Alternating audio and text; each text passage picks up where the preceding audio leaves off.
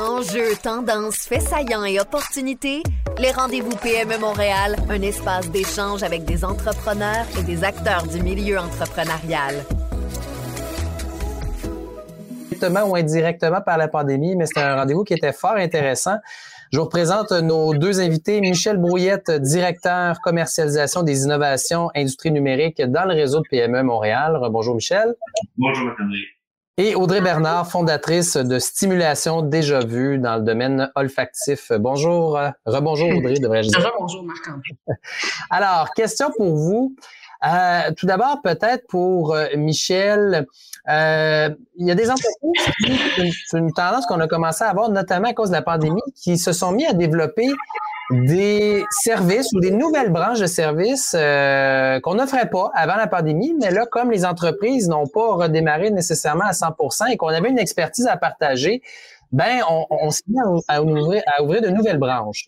Oui, c'est tout à fait, tout à fait. Puis, puis effectivement, la pandémie a été un facteur là, qui a incité les entreprises à faire ça. On, on comprend que le modèle de beaucoup d'entreprises, encore une fois, je parle beaucoup des miennes, mais peut-être que ça touche Audrey aussi, il y a des ingénieurs dans ça, il y a des équipes fortes de, de, de, technologie dans ça, et puis ces gens-là travaillent normalement 100% de leur temps à développer un produit qu'ils veulent mettre en marché dans quelques années. Lorsque le marché se contracte, lorsque les clients disparaissent ou sont moins au rendez-vous, ben du coup, ces gens-là qui ont des compétences et beaucoup d'expérience peuvent offrir des services à la carte, euh, à l'heure, à d'autres grandes entreprises. Donc, j'ai vu des, des gens en sécurité informatique, par exemple, commencer à donner du temps à des banques ou à des grandes institutions qui ont besoin de services en sécurité informatique.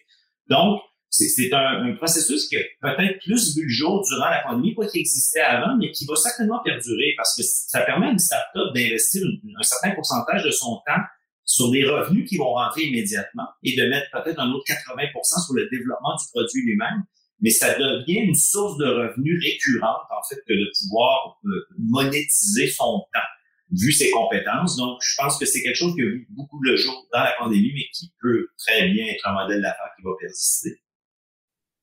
Et Audrey, ça a été un peu le cas aussi de, votre côté, parce que vous êtes mis à développer au-delà des expériences olfactives, carrément des produits sanitaires euh, du Expérientiels. en fait, ben, nous, c'est ça, on a, euh, c'est dans un c'est dans le même sens, mais autrement. Dans le fond, moi, comme entrepreneur, ben, avec mes, valeurs et tout ça, j'ai décidé de maintenir mes emplois et de faire confiance à mon équipe. Mais il fallait qu'on trouve des idées. Donc, on avait un deux semaines. J'ai dit, je vais, parce que moi, comme disait Michel, on est en tourisme, fait que imaginez que 90 à 48 heures de nos projets sont tombés sur pause. Fait que c'était assez drastique. Là. Nous, le tourisme a été touché directement. Euh, donc, dans le fond, ce qu'on s'est dit, mais qu'est-ce qu'on peut faire? Donc, nous, on amène des expériences agréables. Donc, on a fait euh, les désinfectants aux odeurs du Québec. Puis, dans le fond, pourquoi on a fait ça? On s'est dit au départ, on s'est dit comment on peut aider nos clients. sais, moi, j'ai des ressources, on, est, on, on, est, on était indépendant, on est capable de, de fonctionner. Et finalement, on a complètement développé une plateforme B2C puis, on a eu une visibilité complètement autre. On a passé à Salut, bonjour. Euh, Julie Snyder s'en est mis dans les cheveux. Ah c'était, c'était, là, on a eu des ventes. On connaissait pas du tout le fait de la livraison. Fait que, on, on s'est tenu occupé. Euh, mais le but, c'était quand même de faire un produit qui allait pouvoir servir à nos clients. Comme là, on a ces désinfectants-là aux odeurs du Québec, au casino, au musée Grépin, au palais des congrès. Euh, fait que finalement, on a continué à servir nos clients avec un besoin rapidement, parce qu'on a fait ça très, très rapidement à l'espace deux mois et demi.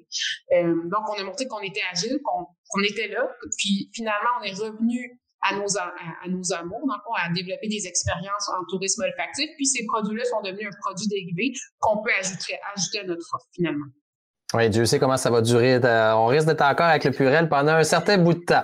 Question pour vous d'ailleurs, euh, Audrey. Euh, je, serais, je, serais, curieux de savoir, parce que vous avez quand même une entreprise assez nichée. Donc, je serais curieux de savoir l'importance des études de marché.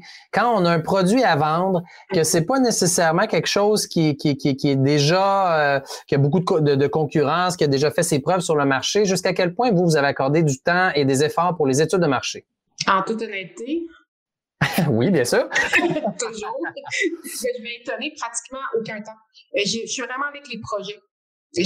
moi, j'ai plongé le nez, je suis allée en tourisme, j'ai signé les projets pilotes. Je suis vraiment pas conventionnelle dans le modèle d'affaires. Je dis pas qu'il faut pas, ça dépend des secteurs. Mais moi, j'étais assez convaincue aussi du fait, on voyage et des autres. Puis j'ai été, l'incubateur m'a permis vraiment j'ai validé mon marché à travers les projets. Donc, j'ai, j'ai pas fait, on va me faire chicaner parce que là, bien, maintenant, j'explore un autre côté de l'Italie. Je me suis encore fait contacter, mais je fais, euh, j'ai été accompagnée par le cabinet créatif pour là monter vraiment une structure d'exportation, puis je pourrais comparer les deux. Euh, parce que c'est peut-être plus risqué la manière que, que, que, que je le fais, mais en tout cas, dans mon cas, ça a bien fonctionné. Dans d'autres secteurs, c'est autre chose, mais nous, euh, en tout cas, je dois être honnête, j'ai pratiquement pas mis euh, de temps là-dedans. Vous, aviez l'instinct. Vous aviez l'instinct. Voilà. Michel, c'est ça. Je, quand Audrey dit, je pense, je vais me faire chicaner, je vous regardais. effectivement, puis, mais, mais, je peux pas aller contredire Audrey parce que je suis, moi, je suis quelqu'un d'assez pragmatique dans ce que je fais comme travail, puis je, je dis beaucoup aux entrepreneurs, soyez en contact avec des clients. Donc, effectivement, c'est une certaine étude de marché en ce sens où si on sent, par exemple, la restauration, j'ai des gens qui font de la formation dans des restaurants, mais à partir du moment où un restaurant adhère à la réalité virtuelle, par exemple, pour la formation ou à une autre technologie, on peut imaginer qu'on peut avoir le réflexe de dire, ouais, mais des restaurants, il y en a 2000 sur l'île de Montréal, donc il y a moyen de, de, de faire des projections basées sur ça. Ceci dit, euh, la plupart des modèles d'affaires, puis encore là, qui vont toucher beaucoup les investisseurs, c'est faire des projections réalistes en lien avec ce que le marché peut supporter, en lien avec ce que le marché est prêt à recevoir, prêt à payer.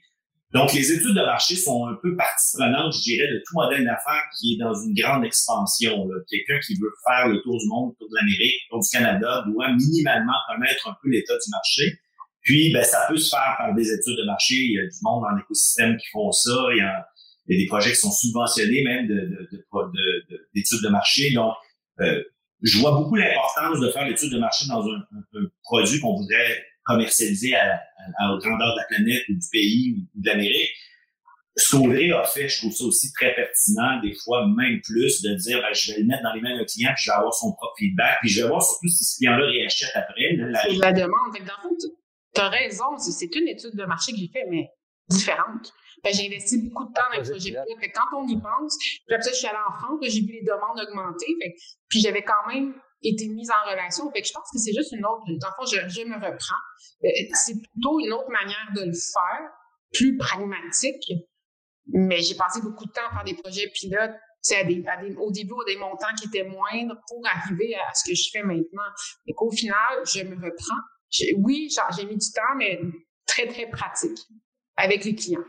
Voilà. Dernière question, euh, Michel.